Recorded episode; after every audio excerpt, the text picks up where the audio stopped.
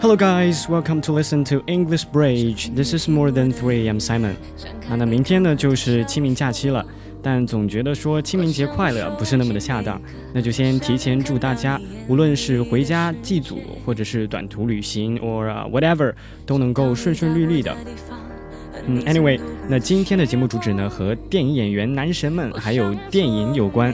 那在前两个话题当中，会分别和大家介绍和分享英国老牌演员萌叔男神 Colin Firth 科林福尔斯的男神进化史啊，以及今年年初刚刚获得第七十二届金球奖剧情类最佳影片、最佳导演、最佳女配角三项大奖的 Boyhood 少年时代。那么在节目的最后，还会和大家分享九四年的美国电影《当男人爱上女人》的同名主题曲 When a Woman Loves Woman》，When a Man Loves a Woman。Uh, so it's quite simple today actually. Uh, one actor, one movie, and a man, uh, one movie's theme song. So let's begin our travel.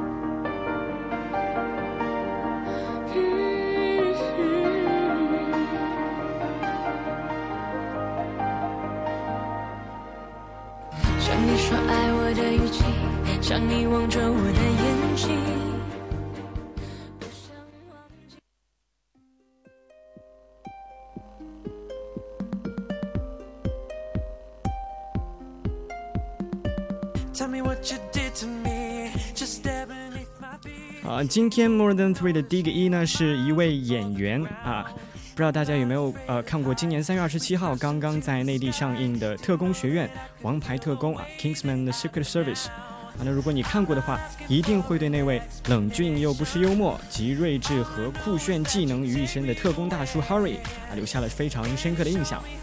那同样是看到 Harry 在这部啊类喜剧版的《零零七》电影当中的表现啊，那演员 Colin Firth 在我心目中的形象呢，可以说嗯是有了一个巨大的颠覆啊。因为我对 Colin First 最近呢，也是最深刻的荧幕印象，是在九五版的英剧《Proud and Prejudice》当中的 Mr. Darcy。嗯，想如果你读过呃原著小说或者看过电影和电视的话啊，大家都应该呃对 Mr. Darcy 有一个印象，就是。他呢是一个比较深沉绅士啊，又有点小自我，但是啊很懂得呵护另外一半的哎啊这样一个英国古典的 T H R 的形象。嗯，有些人可能不知道 T H R 是什么，Can't blame you，因为这是我的自创词汇啊。T H R refers to a tall, handsome and rich 啊，也就是高富帅。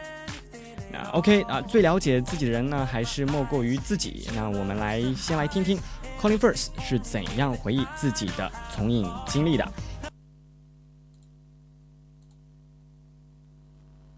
The first play I, I can remember seeing was directed by my father at the school where he taught, and um, it was called The Insect Play. It was a satire on, on human civilization, where humans are insects. They disappeared into these holes on this elaborate surrealist set, and all I wanted to do was to follow them through the holes and see where they led. And I think that probably planted something. I was probably about five or six years old. Planted something in my mind about needing to know what, what happened backstage. Well, it's five. Yes, I I played Jack Frost in in, a, in some sort of Christmas show, and I had um, satin trousers and a silk shirt and a blue sash and a, a, crown made of polystyrene, and I got a lot of attention for it, and uh, that became a, a dangerous uh, addiction. That was my first professional job. It was the, the another country on stage. It was an extraordinary beginning because um, I got to do both film and theatre within the first year of my professional life, and to get a job at all was a miracle. It was around the time that um, Raging Bull was out. I remember we all desperately wanted to, to do that. We didn't want to do Shakespeare and Dickens and that sort of thing. We wanted to box and swear and um, have broken noses. It had been a, a really quite wonderful, but um, not entirely serene period, um, shooting the King's Speech I didn't feel remotely royal at any point, and neither should I have done because this character, his part of his problems, I don't think he felt royal in any any way we would envy. I think you'd have to be insane to, to want to be, still want to be royal after watching this film. Um, I don't think it takes up a position on on the royal family in, in any other way than to say it's privilege may not be all it's cracked up to be. I don't believe that he is defined by the stammer. What defines him is the fact that he is doing battle actually not with the stammer but with the terror and the fear, or refuses to be ruled by it. And uh, he decides somehow that he will make it manageable, he will reach an accommodation with it. There's a certain degree of embarrassment about success in England, um, both by those who experience it and by those who look upon it. And um, I think, you know, we, we are historically a nation of apologizers. Uh, whether we feel particularly apologetic or not, I don't know. Um, and that's offset by another side to our, our, country, which is capable of dominating huge parts of the world with violence. You know, you don't have an empire by apologizing. It's something that's a bit hard to fathom when you study the English, really, um, to reconcile the apologetic country vicar with the um, soccer hooligan. You know, they, they both are absolutely English. I'm, I'm very romantic about the idea of quiet heroism. I, I don't particularly get inspired by someone, you know, a film about someone who can uh, lift a skyscraper or crush a planet um, in his fists. I don't find that heroic. I, this is partly why George VI appeals to me. He's, he's, a, he's considered a bit of a footnote in history, and his heroism is to do with his battle with his own demons. Because I have to cry every so often for a living, I, I find it mortifying if it spills over into my daily life, and I haven't really managed to do it for years. I would probably cry if I got a splinter or something. I fell off my bicycle a couple of years ago, and, and uh, I, I, was, I almost burst into tears. Hmm. And I almost cried recently in New York because it was so cold. So physical things bring tears to my eyes more readily than uh, emotional pain.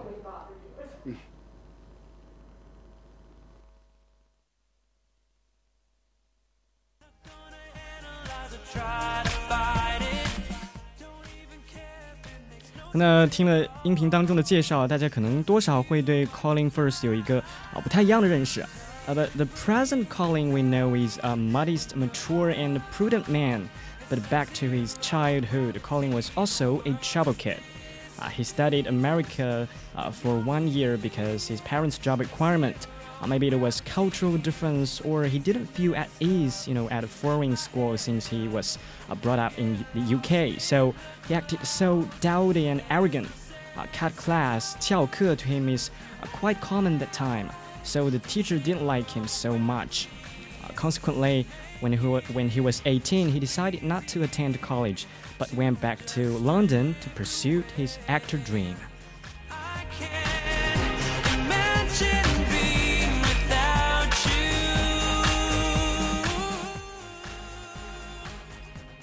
啊，那的确是挺难想象的。嗯，在我们眼中啊，成熟稳重的大叔 Colin Firth 呢，小时候也的确是一个问题少年。那他他在美国读书的一年期间呢，啊，可能是在英国长大的缘故，他与学校的一切都显得那么的格格不入啊，略显邋遢，性格傲慢，经常逃课，老师对他呢也没有留下什么很好的印象。那终于十八岁的时候呢，Colin Firth 决定啊，只身返回英国去追寻他的演员梦。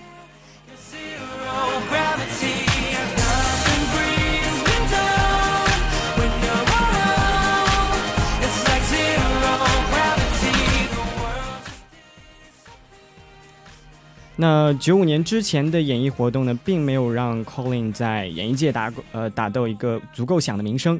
那终于 Colin 在九五年迎来了他的演艺生涯当中的第一个啊最重要的角色，那就是出演啊 Proud and Prejudice 当中的 Mr. Darcy 一角。那可以说这个角色让 Colin 一夜成名。那包括之后的 English Patient 英国病人，零三年的 Love Actually 真爱至上。还有零九年的《Single Man》单身男人等等啊，都是质量非常高的电影啊。那而且终于在二零一零年，凭借《国王的演讲》，他荣获了第八十三届奥斯卡最佳男主角大奖。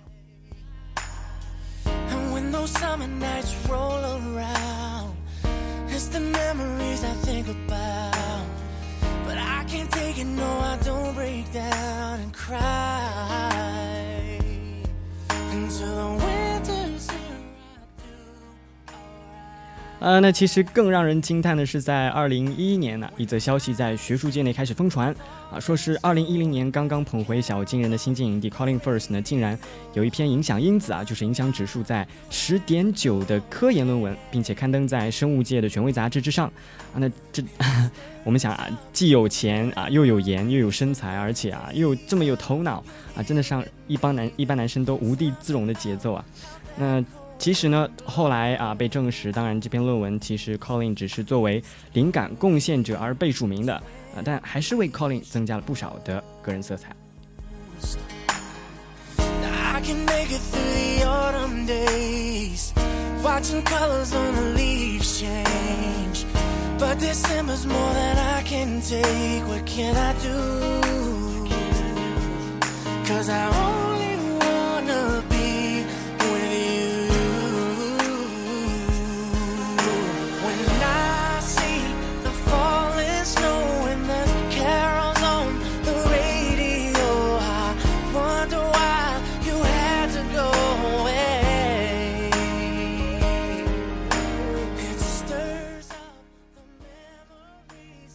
嗯，那节目时间有限，那关于 Colin 的短暂的介绍就在这里结束了。那最后就用 Colin 的一句话来结束我们的第一个话题啊。He said, "I like stranger, uh, strange characters because normal people is not interesting enough. Human brain is like vast forest. You can always find the magic tree, which is the resources of your inspiration in it."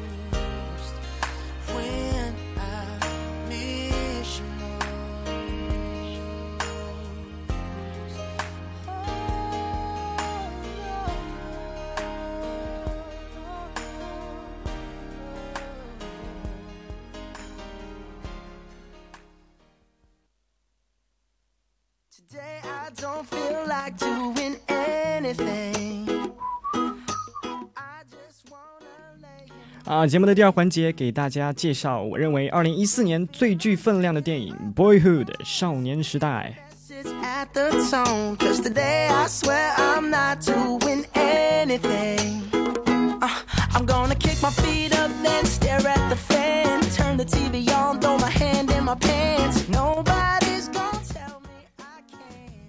啊，那颇为遗憾的是啊，《少年时代》其实并没有获得第啊 the Os 呃 the Oscars eighty first Academy Award 啊，并没有获得第八十一届的奥斯卡金像奖啊，我不知道是怎么回事儿，这么有内涵和价值的电影怎么就没有获奖呢？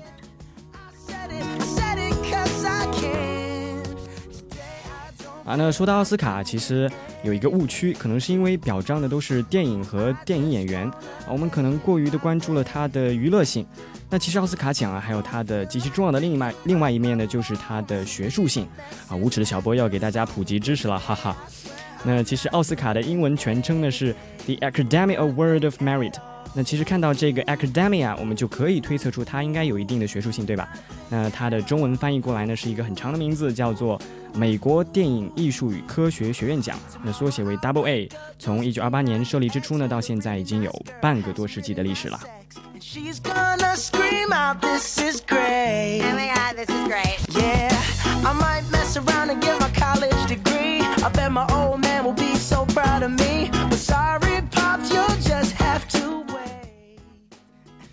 啊，那 OK，话不多说，回归正题啊，嗯，呃，少年时代呢，其实啊。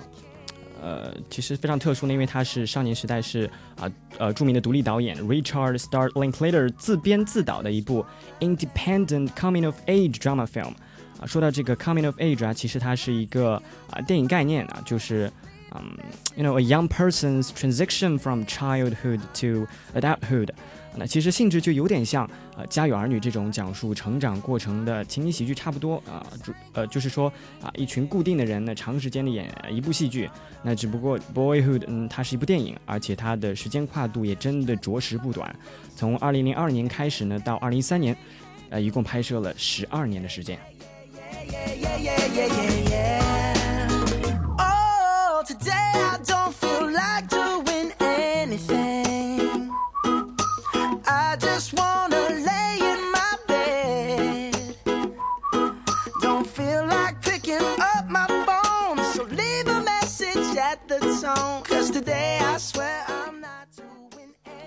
啊，那说到电影的内容呢，嗯，《The Boyhood》depicts the adolescence of Mason Evans, uh, from age 6 to 18 as he grows up in Texas with divorced parents. Richard Linklater 啊，导演的 daughter Lorelai plays Mason's sister Samantha. I'm not bulletproof when it comes to you. Uh, the production of Boyhood began in 2002 uh, with Linklater's goal to make a film about growing up. The project began without a complete script, uh, with only basic plot points and the ending writing initially. Uh, Linklater developed the script throughout production, uh, writing the next year's portion of the film after rewatching the previous year's footage. He incorporated changes he saw in each actor into the script while also allowing all major actors to participate in the writing process uh, by incorporating their own life experiences into their character stories.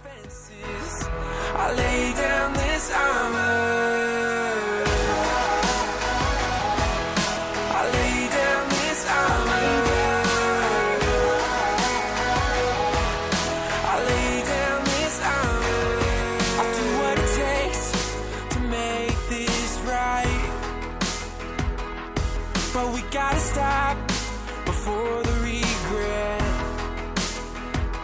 After the war's won, there's always a next one. I'll do what it takes to make this right. Maybe I'll crash into you. Maybe we'll open these wounds. We're only alive if we bruise. So I lay down this arm.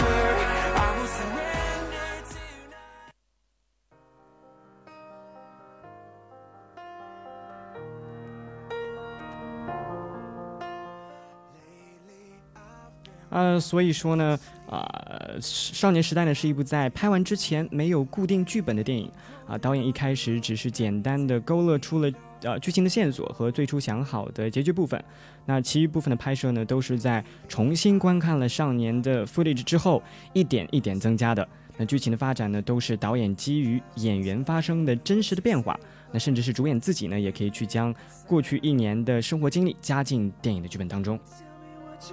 To hear something that will light those ears. Sick of all the insincere, so I'm gonna give all my secrets away. And every day I see the news, all the problems that we can solve. And when a situation rises, just write it into an album, send it straight to God.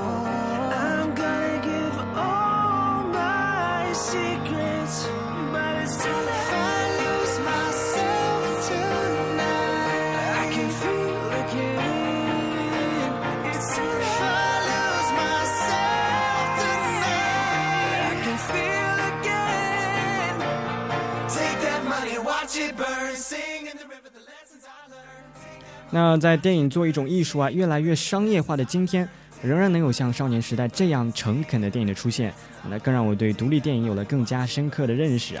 那关于《少年时代》的剧情呢，在这里就不再剧透了，强烈呼吁大家，You need to watch this movie。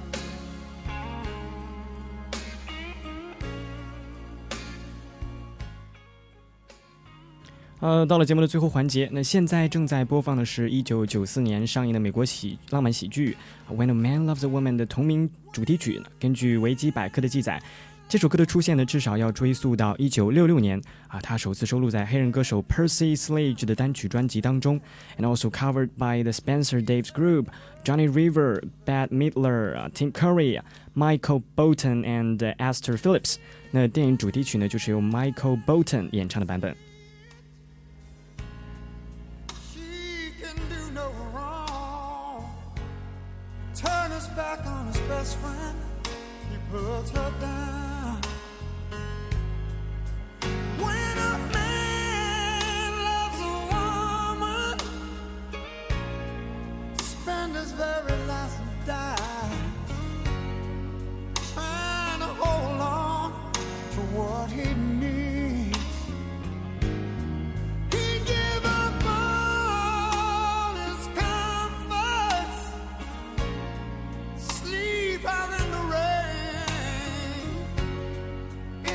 say that's the way it ought to be.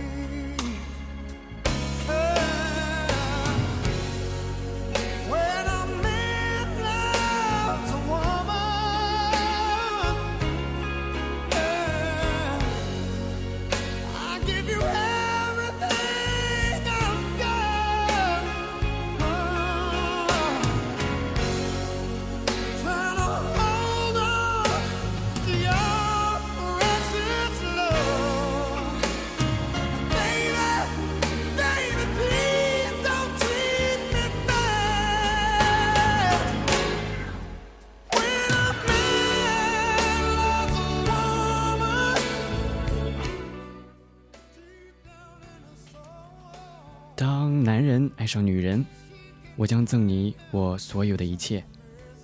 努力抓住你珍贵的爱，宝贝，请不要让我受到伤害。当男人爱上女人，是爱到灵魂的最深处。即使他把她当成傻瓜戏弄，他会是最后一个知道的人。恋爱中的眼睛。永远看不见。是的，当男人爱上女人。